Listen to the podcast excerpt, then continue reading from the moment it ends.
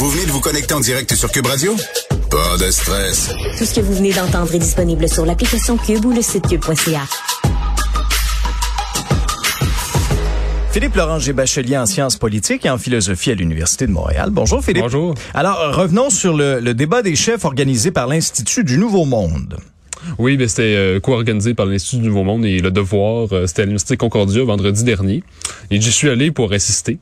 Euh, ce qu'il faut savoir, c'est que tous les chefs des principaux partis étaient là, sauf François Legault, qui aurait décliné l'invitation pour euh, des raisons qui nous sont inconnues. Et donc, euh, les comment ça fonctionnait le, le, débat? En fait, c'est pas vraiment un débat. C'était plus une question qui était posée à un, chef, puis là, on passait à un autre chef sur une autre question. Donc, déjà au départ, on refuse la confrontation. On veut pas vraiment de discussion entre les chefs. C'est plus comme chaque chef présente ses idées, si on veut. Et puis, c'était des questions euh, qui étaient déjà choisies à l'avance. Ben, pas choisies à l'avance, mais c'était des, des, questions du public. C'était euh, dans c'était surtout des jeunes qui étaient là. Donc, des questions des jeunes qui ont été euh, collectées en ligne. Et donc, c'est surtout des questions sur l'environnement, le logement, l'économie, des choses comme plus social économiques, si on mm-hmm. veut. Et donc... J'ai fait un petit topo euh, des différents chefs. J'essaie de, de, de, montrer leur qualité et leurs défauts au cours de ce débat. Euh, tout d'abord, Gabriel Nadeau-Dubois, donc chef de Québec solidaire, euh, je l'ai trouvé quand même assez solide. Euh, il y a des thèmes qui sont très en vogue chez les jeunes, chez toutes sortes de... C'est des thèmes qui sont en vogue comme l'antiracisme, l'environnement, les autochtones. Là-dedans, il est totalement en phase avec l'esprit du temps, c'est-à-dire qui est comme plus qui est comme plus à gauche, si on veut, mm-hmm. qui est plus radio-canadien. Donc, il y a beaucoup là-dedans, mais on le voit un peu dans toute la vie de tous les jours. Mais euh, après, c'est donc il était très solide là-dessus. Donc euh, c'est typique de Québec solidaire, mais après il y a aussi son côté démagogue, c'est-à-dire que ça se voit qu'il ne dit pas, c'est comme c'est vraiment de, on est vraiment dans l'image là. il sait qu'il emploie des formules et des euh, des raccourcis intellectuels qui sont juste là pour tromper les gens. Je, ça fait longtemps que je trouve qu'il je le trouve démagogue, mais je le trouvais quand même encore cette soirée là.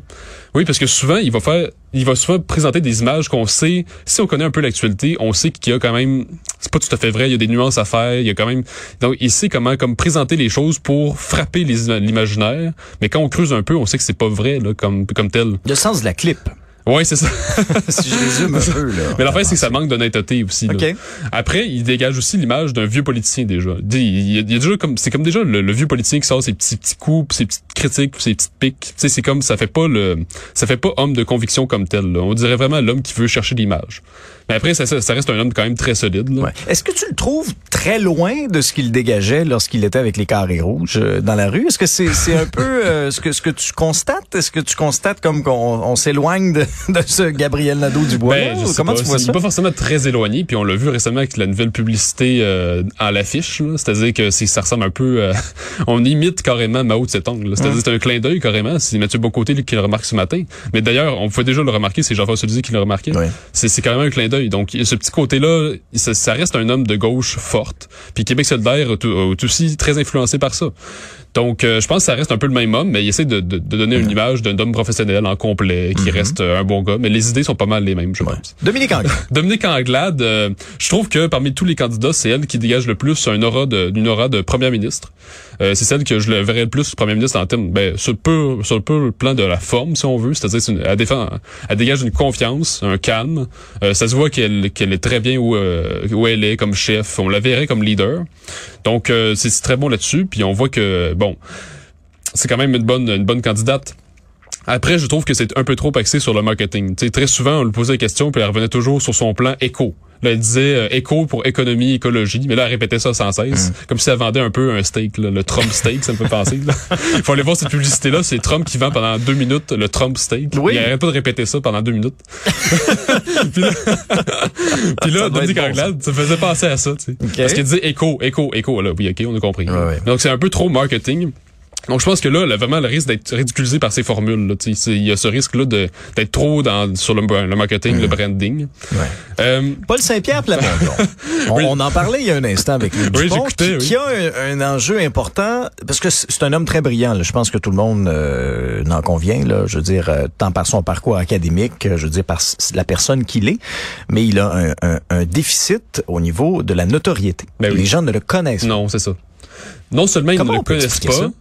Ben comment on peut expliquer ça? C'est parce que c'est pas euh, c'est pas un homme des médias, c'est pas euh, tu sais puis il est sorti il est arrivé au Parti québécois avant c'est un orphelin politique, c'était pas euh, le, le grand militant de, depuis 30 ans, euh, tu sais. c'est comme c'est- donc c'est il est nouveau de un puis l'un de ses défauts que j'ai encore remarqué mais il a l'air de, de peu s'améliorer quand même, c'est qu'il dégage pas une stature comme un Jacques Parizeau ou un Lucien Bouchard. Tu sais quand on voyait ces hommes-là, ça ça suscitait la crainte et le respect. Si on, Ok. tu sais, quand on les voit tout de suite, il y a quelque chose de, de fort dans la l'ambiance change dans la salle. là.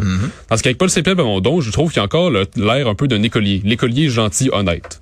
Mais ça fait pas, ça dégage pas de L'écolier force. d'Oxford. quand Oui, c'est ça, quand Pas même. là. mais c'est ça, mais il a l'air, il dégage pas quelque chose qui, qui suscite le- la crainte et le respect, si on veut. Il, il manque encore la stature. Je sais pas de quelle manière il pourrait essayer de trouver ça.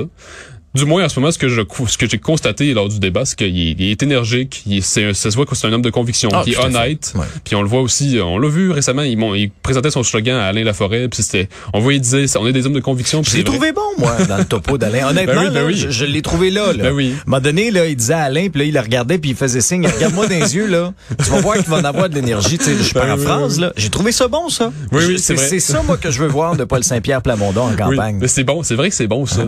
Mais encore là, il faut pas, il faut parce que là, il a l'air quasiment d'un d'un candidat parmi d'autres. Alors que il- je l'ai discuté à voir. C'est ça, il faut que ce soit le chef. Il faut vraiment qu'il dégage ça. OK. Puis ça va être son grand défi, je pense, dans les dans les prochaines semaines. Euh, après, en fait, il y Éric Duhem. Duhem, oui. Et non le moindre. Mais Éric Duhem, je trouve qu'il a quand même, c'est très bien débrouillé. Parce que là, il est pas en terrain ami, il est à Montréal. Puis là, c'est, euh, donc là, on aurait pu penser qu'Éric Duhem aurait joué un peu euh, le libertarien, euh, anti-vaccin, anti-mesure, euh, qui aurait pu jouer un peu le populiste comme ça. Alors qu'il montrait au contraire une image d'un homme très calme, euh, intelligent, nuancé. Mais Éric Duhem est très, très habile pour faire ça. Oui, je oui, fais une oui. petite parenthèse dans ton commentaire. S'il s'adresse, par exemple, à ses partisans comme il l'a fait à Québec en fin de semaine, il va avoir un certain discours. Si on l'a, nous, en entrevue, où je l'écoutais à certains endroits, ah ben là, il est plus nuancé, il est plus, tu sais, as-tu remarqué la même chose? Mais c'est un homme- C'est que- c'est Ouais, un ouais. homme quand même qui, qui, est- qui est habile de louvoyer un peu, Ah tout oui. dépendant qui il a à l'intérieur, devant lui, là. Oui, oui, mais ça fait un peu penser à Thomas Mulcair qui disait au Canada anglais, euh, on est pro-pétrole, puis qu'il allait au Québec, on disait c'est fini le pétrole. mais c'est ça, un bon politicien, c'est sa capacité à faire le caméléon un peu. là. Ouais. Donc, Eric Duhem a cette capacité-là d'être assez intelligent pour se dire, bon, je suis à Montréal, donc je vais faire un peu, euh, je vais parler plus économie, écologie en même temps. Donc, il est bon pour, euh, il est bon pour ça, puis ça reste un homme nuancé. Après, je pense sa grande erreur, ben c'est que il, il, il met complètement de côté les questions identitaires. Il va rester le libertarien qui dit, moi je pense au, à l'ini- à l'iniquité entre les générations, des sujets comme ça. C'est des vrais sujets. Puis il, il peut avoir des positions intelligentes ou qui peuvent du moins faire brasser les idées un peu. Mais il, il met complètement de côté les questions identitaires parce que il y a ce côté pragmatique qui, qui se dit bon ben tout ça c'est un peu euh, c'est c'est du vent, c'est du pétage de nuages. Je pense que c'est un risque mal calculé qui essaie de chercher un peu le vote anglophone, allophone, qui qui n'aime pas les questions identitaires. Oui, mais ben, on l'a vu qu'il y, y a un peu le vote anglophone qui, Ouais, oui. qui lui tourne autour. Là. Cela dit, il y aura pas Westmont demain matin. Là. C'est un- ça va être, comme on dit, un long shot. C'est ça. Même si tu t'en vas gruger des, des votes chez les chez les rouges, les libéraux, il n'en demeure pas moins que les bastions rouges vont rester rouges. Là. Même si de d'un peu gruger les voix, ça, ça restera rouge. Donc c'est pour ça que je dis que c'est un risque, c'est un calcul, c'est un mauvais calcul si on veut. Est-ce Euh, que est-ce que c'est une erreur de François Legault euh, de ne pas participer à cet exercice-là? Euh, après, on sait pas très bien quelles sont les raisons pourquoi il n'y a pas allé. Peut-être qu'il y a des raisons de santé, on n'a aucune idée. Euh, bonne question. Parce qu'après, euh, souvent dans le, dans le débat, il y en avait qui disaient, ben, si François Legault est pas venu, c'est parce que c'est la preuve qu'il est indifférent à la jeunesse. Parce que c'est un débat pour la jeunesse. Euh, c'est difficile à dire. C'est pas, c'est pas si simple que ça. La salle était pas remplie. Euh, C'était pas une grande salle. La là. salle était pas remplie. Non, non, pas du tout. C'est c'est un peu étonnant quand même. T'as quand même quatre chefs de parti Oui, qui viennent à ton euh, institution. Ben oui, c'est Quand même Montréal. organisé par oui. euh, l'Institut du Nouveau Monde, le Devoir, et c'était pas plein. Non, puis c'était pas un si grand auditorium en plus. Là. Puis il faut savoir qu'il y a quand même plusieurs gens qui étaient des militants, euh, qui étaient euh, des, des candidats. Donc il n'y a pas tant, Est-ce que c'est parce qu'ils l'ont fait comme hors session, parce que la session, notre session universitaire, moi je, je regarde ça parce que je, je, continue mon parcours scolaire. là. Ça Ah commence, euh, ça commence Ah après la fête du travail. Euh, Est-ce qu'on aurait été mieux de le faire là? Il y aurait peut-être eu davantage d'étudiants, mais en même temps, les chefs en campagne aussi sont très sollicités. Oui, Ils sont ça. éparpillés un peu partout. Euh, C'est difficile à dire pourquoi il n'y avait pas de jeune. Peut-être parce Ouais. que François Legault était pas là. On ne veut pas voir l'homme qui fait marcher les bébés. Mais donc aucune raison de ne pas y aller.